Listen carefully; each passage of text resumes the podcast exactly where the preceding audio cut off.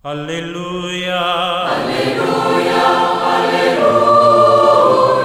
Hola, ¿qué tal queridos amigos? Sean bienvenidos a esta reflexión en este domingo, el 34 del tiempo durante el año, el último domingo del año. Hoy celebramos la hermosa fiesta de Cristo, Rey del Universo. Desde el anuncio de su nacimiento, el Hijo del Padre, nacido de la Virgen María, es comprendido y definido como rey en el sentido mesiánico, es decir, heredero del trono de David según la promesa de los profetas, para un reino que no tendrá fin. La realeza de Cristo permaneció del todo escondida hasta sus 30 años, transcurridos en una existencia, por así decirlo, ordinaria en Nazaret. Después, durante su vida pública, Jesús inauguró el nuevo reino, que no es de este mundo, y al final lo realizó plenamente con su muerte y resurrección, con su misterio pascual. Apareciendo resucitado a los apóstoles, les dice, me ha sido dado todo poder en el cielo y en la tierra. Este poder nace del amor que Dios manifestó plenamente en el sacrificio de su Hijo.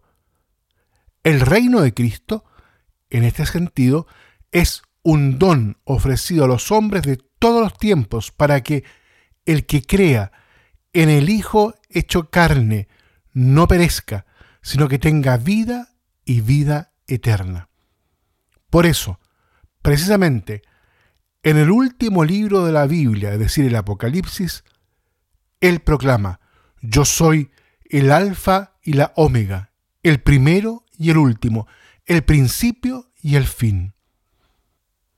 En el documento Gaudium et Spes del Concilio Vaticano II se afirma lo siguiente. El Señor es el fin de la historia humana, el punto en el que convergen los deseos de la historia y de la civilización, centro del género humano, gozo de todos los corazones y plenitud de sus aspiraciones. Y continúa diciendo, vivificados y reunidos en su espíritu, peregrinamos hacia la consumación de la historia humana, que coincide plenamente con el designio de su amor, restaurar en Cristo todas las cosas del cielo y de la tierra es decir, a la luz de la centralidad de Cristo, este documento interpreta la condición del hombre contemporáneo, su vocación y su dignidad, así como los ámbitos de toda su vida, la familia, la cultura, la economía, la política, etc.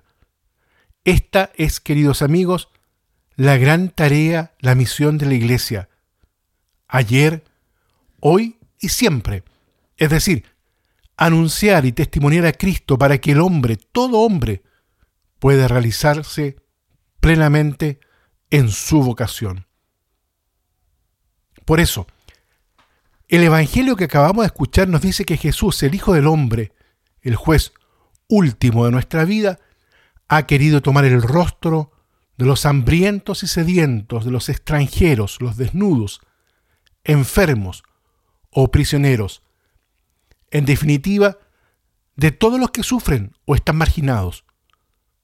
Lo que les hagamos a ellos será considerado como si lo hiciéramos a Jesús mismo.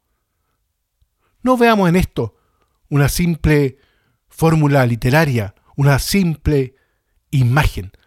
Toda la vida de Jesús es una muestra de esto. Él, el Hijo de Dios, se ha hecho carne, ha compartido nuestra existencia hasta los detalles más concretos, haciéndose servidor de sus hermanos los más pequeños. El que no tenía dónde reclinar su cabeza fue condenado a morir en una cruz. Este es el rey que hoy celebramos. Bien, queridos amigos, pidámosle a la Virgen María, ella que está junto a Jesús en la cruz.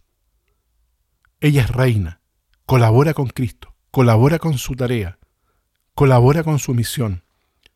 Pidámosle que nos permita tener una sensibilidad para este reinado que Jesucristo ha venido a inaugurar.